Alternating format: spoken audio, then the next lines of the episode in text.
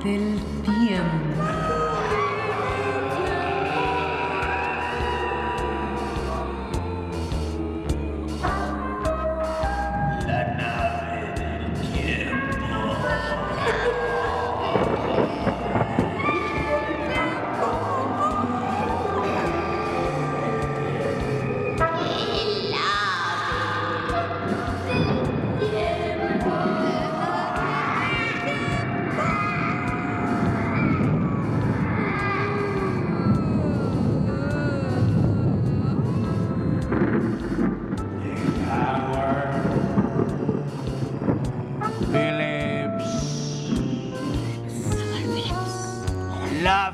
Lovecraft, Lovecraft,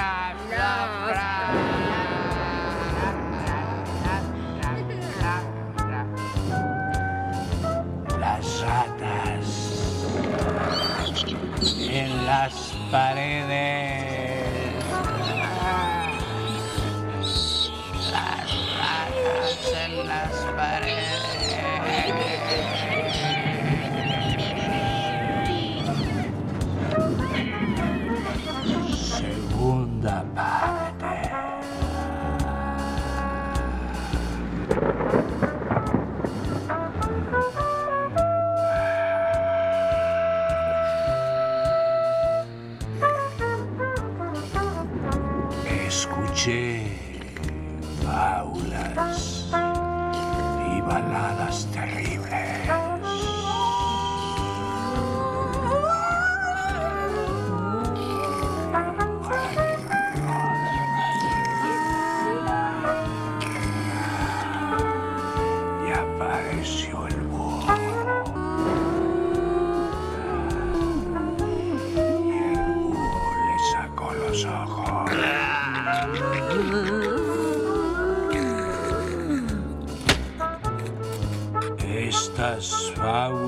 Y baladas, aunque constituyeran una evidente muestra de tosca superstición, me repugnaron grandemente.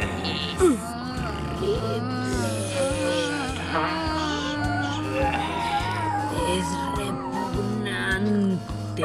Su persistencia y su aplicación a tantos de mis ancestros resultaban especialmente molestas.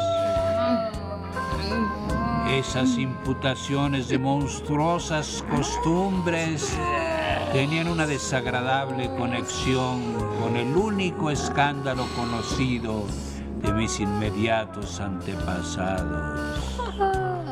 El caso de mi primo, el joven Randolph Randolph. de la Po de la de Carfax, que se fue a vivir con los negros Se fue a vivir con los negros. y se convirtió en un sacerdote de vudú a su regreso de la guerra mexicana.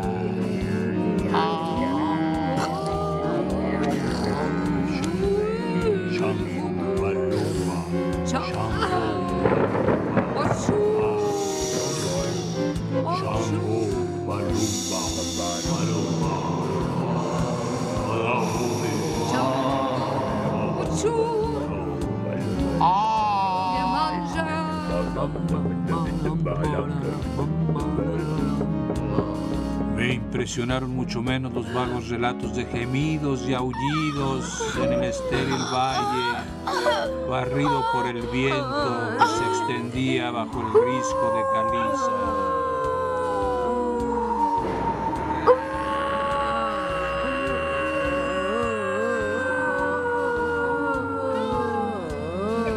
Impresionó menos el hedor del cementerio tras las lluvias primaverales.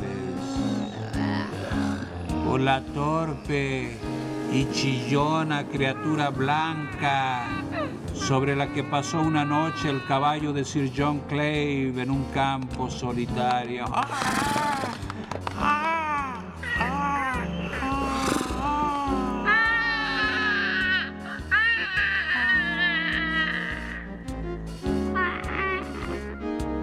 Del criado que se había vuelto loco a causa de lo que vio en el priorato a plena luz del día.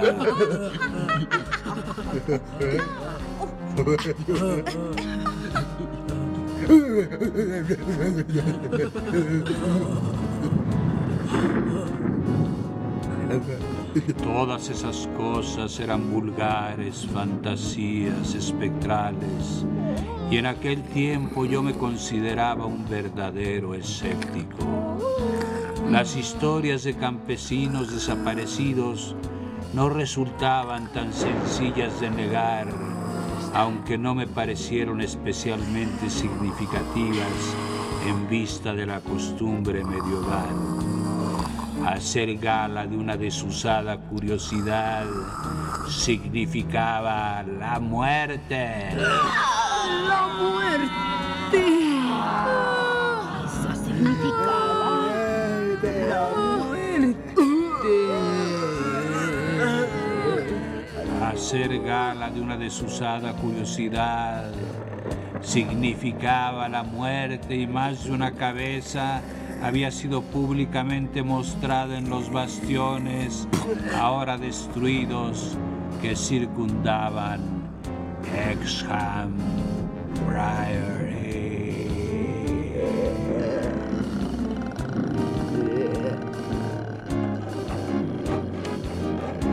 Algunas leyendas eran sumamente pintorescas y me hicieron lamentar no haber aprendido algo más sobre mitología comparativa en mi juventud. Por ejemplo, existía la creencia de que una legión de demonios con alas de murciélago celebraba una aquelarre en el priorato todas las noches. Una legión cuyo sustento podría explicar la desproporcionada abundancia de vegetales recolectados en los grandes huertos. Pero el relato más vívido de todos era la dramática epopeya de las ratas.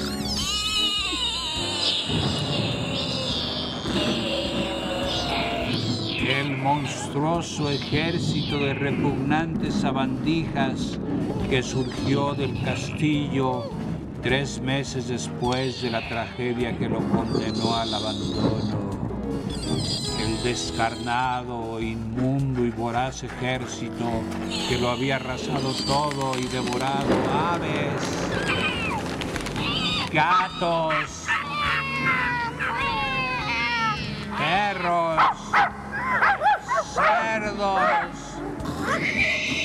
corderos e incluso a dos desventurados seres humanos antes de que se extinguiera su furia.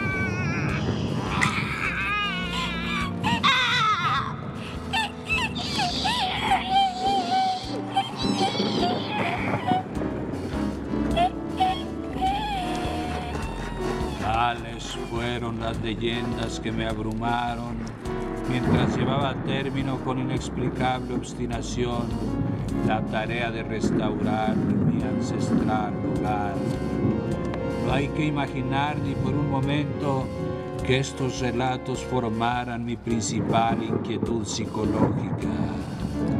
Por el contrario, el capitán Norris y los anticuarios que me rodeaban y ayudaban no dejaban de alabarme y estimularme. Cuando las obras terminaron, más de dos años después de su inicio, examiné las grandes ventanas con parte luz y anchas escalinatas con un orgullo que me compensó plenamente de los prodigiosos gastos de la restauración.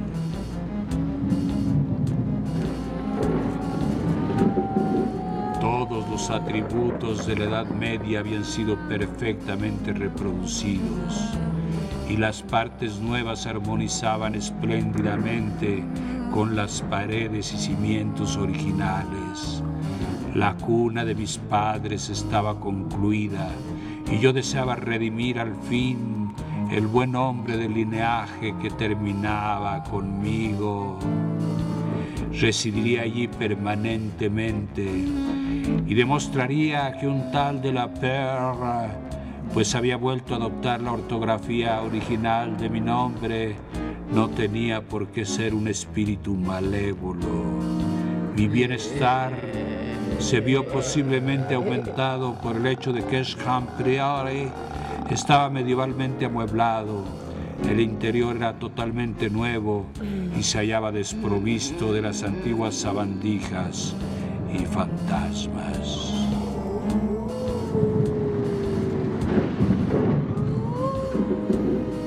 Todos los atributos de la Edad Media habían sido perfectamente reproducidos.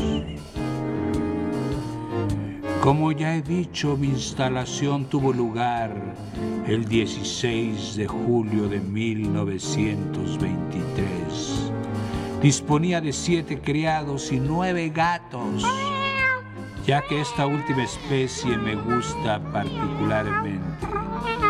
Mi gato más viejo, Niggerman, tenía siete años y me había acompañado desde mi casa de Boston, Massachusetts. Los otros habían ido acumulándose mientras vivía con la familia del capitán Norris durante la restauración del priorato.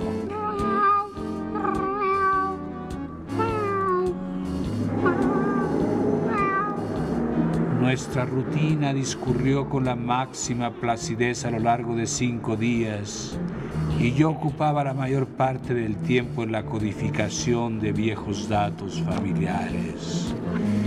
Ya había obtenido algunos informes muy circunstanciados respecto a la tragedia y huida de Walters de la Perla, llegando a suponer que este sería el probable contenido del documento hereditario perdido en el incendio de Carfax.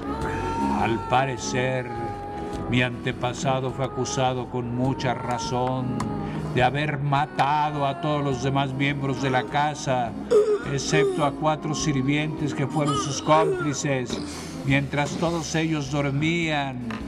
Cerca de dos semanas después, un horrible descubrimiento que cambió toda su conducta pero que a excepción de algunas insinuaciones no reveló a nadie, salvo quizá a los criados que le ayudaron y que después huyeron sin dejar rastro.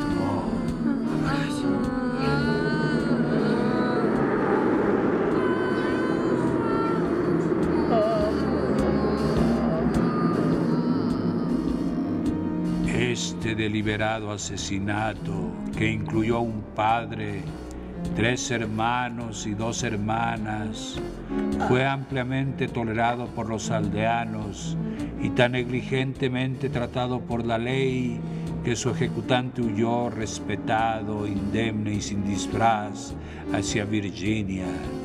La opinión general fue que había purificado la tierra de inmemoriales maldiciones. Yo no podía ni siquiera imaginar qué clase de descubrimiento le habría empujado a realizar un acto tan terrible. Walters de la Per debía de conocer desde hacía años los siniestros relatos acerca de su familia, así que esto no pudo inducirle un súbito impulso. ¿Acaso habría presenciado algún espantoso rito antiguo o encontrado un horrible símbolo revelador en el priorato o su vecindad.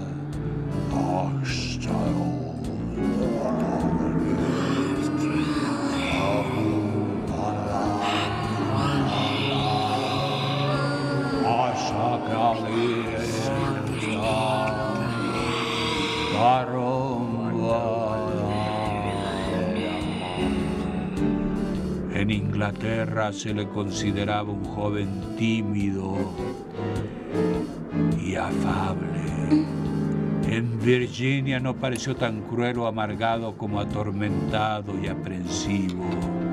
Se hablaba de él en el diario de otro caballero aventurero, Francis Harley de Bellevue, como un hombre de juicio, honor y delicadeza sin igual.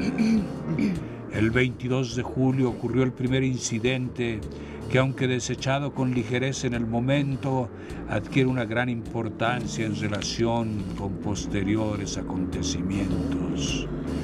Fue algo tan simple que quizá podría calificarse de insignificante y no hubiera sido lógico reparar en ello en aquellas circunstancias. Es necesario recordar que como me encontraba en un edificio prácticamente nuevo a excepción de las paredes y rodeado por un juicioso grupo de servidores, la aprehensión habría sido absurda a pesar del lugar. Lo que recordé poco después se limita a esto. Mi viejo gato negro, cuyo carácter me es tan conocido, estaba indudablemente alerta y ansioso hasta un punto muy extraño, dada su conducta habitual. Vagaba de una habitación a otra, inquieto y agitado, y olfateaba constantemente las paredes que formaban parte de la estructura gótica.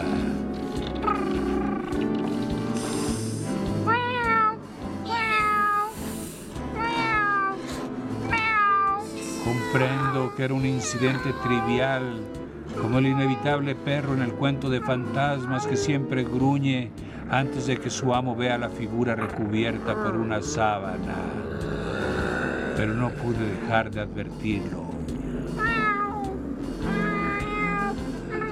Al día siguiente, uno de los criados me informó de que todos los gatos de la casa daban muestras de inquietud Vino a mi estudio, una habitación orientada hacia el oeste en el segundo piso con amplios arcos, negros paneles de roble y una triple ventana gótica con vistas al precipicio de Caliza y el desolado valle. Y mientras él hablaba, vi la oscura silueta de Nigger Man arrastrándose a lo largo de la pared occidental y arañando los nuevos paneles que cubrían la antigua piel.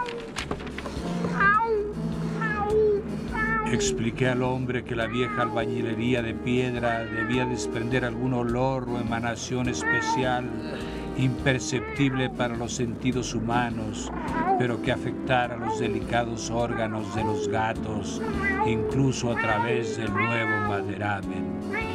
Era lo que yo verdaderamente creía. Y cuando el criado sugirió la presencia de ratones o ratas, Contesté que allí no había habido ratas desde hacía 300 años y que ni siquiera los ratones campestres de la región circundante podrían encontrarse en esas altas paredes, a donde al parecer no habían anidado jamás. Aquella tarde hice una visita al capitán Norris y este me aseguró que sería casi increíble que los ratones del campo infestaran el priorato de una forma tan repentina y sin precedentes. Aquella noche, prescindiendo como de costumbre del asistente, me retiré a la cámara de la torre oeste que había escogido como dormitorio, al cual se llegaba por una escalerilla de piedra y una corta galería, la primera parcialmente antigua, la segunda completamente restaurada. Esta habitación era circular, muy alta y sin revestimiento en las paredes cubiertas por tapices de arras que yo mismo había escogido en Londres. Al ver que Niggerman estaba conmigo, cerré la maciza puerta gótica y me desnudé a la luz de las bombillas eléctricas que tan ingeniosamente simulaban bujías, después de lo cual apagué la luz y me hundí en la cama de dosel con el venerable gato en su lugar habitual a mis pies. No corrí las cortinas, sino que miré por la estrecha ventana situada frente a mí con vistas al norte. En el cielo se observaba una velada claridad y las delicadas tracerías de la ventana estaban agradablemente perfiladas. Debí quedarme dormido en algún momento, pues recuerdo la precisa sensación de abandonar extraños sueños cuando el gato cambió violentamente su plácida posición. Lo vi a la débil luz de la aurora con la cabeza estirada hacia adelante, las patas anteriores sobre mis tobillos y las traseras extendidas detrás. Miraba fijamente hacia un punto de la pared situado un poco al oeste de la ventana, un punto que para mí no tenía nada de especial, pero hacia el cual se dirigió inmediatamente toda mi atención. Y mientras permanecía con la vista fija en aquel lugar, comprendí que Niggerman no estaba vanamente excitado. No podría asegurar que el tapiz se moviera realmente. Creo que así fue, aunque de manera casi imperceptible. Pero lo que sí podría jurar es que oí el débil y nítido sonido de unas ratas o ratones que corrían por detrás de él. En cuestión de segundos el gato saltó sobre el tapiz haciéndolo caer al suelo con su peso y dejando al descubierto una húmeda y antigua pared de piedra arreglada aquí y allí por los restauradores y que no mostraba huella alguna de los roedores. Niggerman empezó a correr de un lado a otro frente a esa zona de la pared, arañando el tapiz caído y tratando de introducir una pata entre la pared y el suelo de roble. No encontró nada y al cabo de un rato volvió cansadamente a su lugar sobre mis pies. Yo no me había movido, pero me fue imposible conciliar el sueño durante el resto de la noche.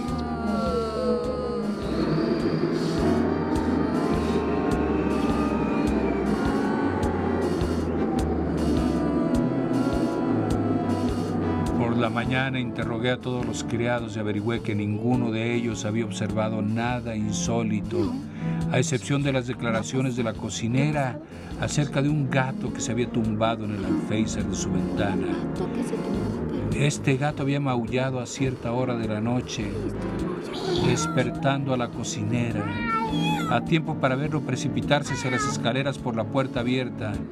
Pasé dormitando el resto de la mañana y por la tarde visité nuevamente al capitán Norris, que expresó verdadero interés por lo que le dije. Los singulares incidentes, tan poco importantes pero tan curiosos, apelaban a su sentido de lo pintoresco y le hacían evocar numerosos recuerdos de espectrales fábulas locales. Las cosas fueron mucho más dramáticas. Ambos estábamos realmente perplejos ante la presencia de ratas y Norris me prestó algunas trampas y verde de Schweinfurst que a mi regreso hice colocar a los criados en lugares estratégicos. Una acá y otra allá. Y otra en ese cuarto. Me acosté temprano pues tenía mucho sueño, pero las más horribles pesadillas me impidieron descansar. Creí hallarme en un inmenso promontorio, desde donde contemplaba una gruta a media luz, llena de suciedad, en la que un demoníaco porquerizo de lenguas barbas, de lenguas barbas, de lenguas barbas, de blancas barbas, de blancas y lenguas barbas, arreaba con su bastón un rebaño de fungosos y enclenques animales, cuyo aspecto me ocasionó una indecible repugnancia.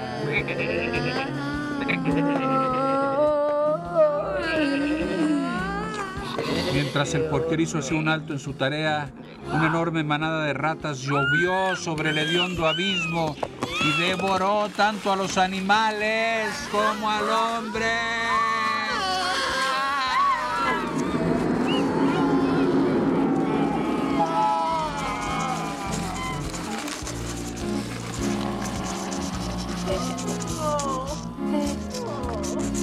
De esta terrorífica visión me arrancó bruscamente un movimiento de Niggerman que había estado durmiendo a mis pies como de costumbre.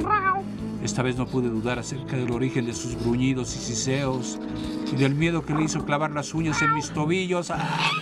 inconsciente de su efecto, porque los cuatro lados del dormitorio las paredes desprendían nauseabundos sonidos las verminosas correrías de voraces y gigantescas ratas. No había aurora que mostrara el estado del tapiz, cuya sección caída había sido reemplazada, pero yo no estaba demasiado asustado para poder encender la luz. Cuando las bombillas despidieron todo su fulgor, vi unas espantosas sacudidas en toda la tapicería, sacudidas que hacían ejecutar una singular danza de muerte a los peculiares dibujos. Los movimientos desaparecieron casi enseguida, al mismo tiempo que el ruido. Saltando del lecho, golpeé el tapiz de arras con el largo mango de un calentador de cama que tenía cerca y levanté una sección para ver lo que había detrás. No se veía otra cosa que la restaurada pared de piedra e incluso el gato había perdido su tensa intuición de presencias anormales. Al examinar la trampa circular que fuera colocada en la habitación, descubrí que todas las aberturas estaban cerradas, aunque no quedaba ni rastro de lo que había sido atrapado y había huido después. Me habría resultado imposible continuar durmiendo, así que tras encender una vela, abrí la puerta y salí a la galería dirigiéndome hacia las escaleras que conducían a mi estudio, con Niggerman pegado a mis talones. Sin embargo, antes de llegar a los escalones de piedra, el gato echó a correr delante de mí y desapareció al final del antiguo tramo. A medida que yo mismo bajaba las escaleras, fui percatándome de unos sonidos en la estancia inferior. Sonidos de una naturaleza que no se podían confundir.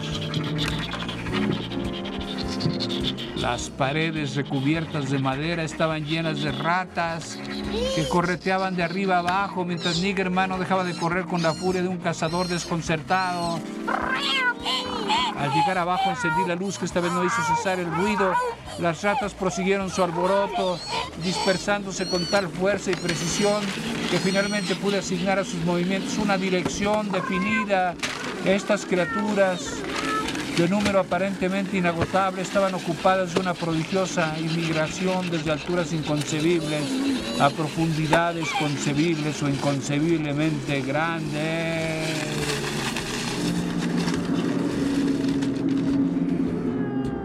En aquel momento oí pasos en el corredor y al cabo de un instante dos criados abrían la maciza puerta. Estaban recorriendo la casa en busca de una desconocida fuente de alboroto que había sumido a todos los gatos en un tremendo pánico y les había hecho bajar precipitadamente varios tramos de escaleras y agazaparse aullando frente a la puerta cerrada del subsótano. Les pregunté si habían oído las ratas, pero contestaron en sentido negativo. Y cuando me dispuse a llamarles la atención sobre el ruido de los paneles, me di cuenta de que los sonidos habían cesado. Pero esto fue solo el principio. Después se desató el horror.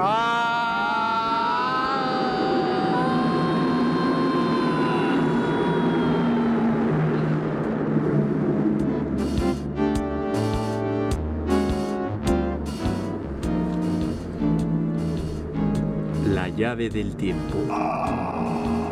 La clave del tiempo. La nave del tiempo. El ave del tiempo. Las ratas en las paredes de H.P. Lovecraft.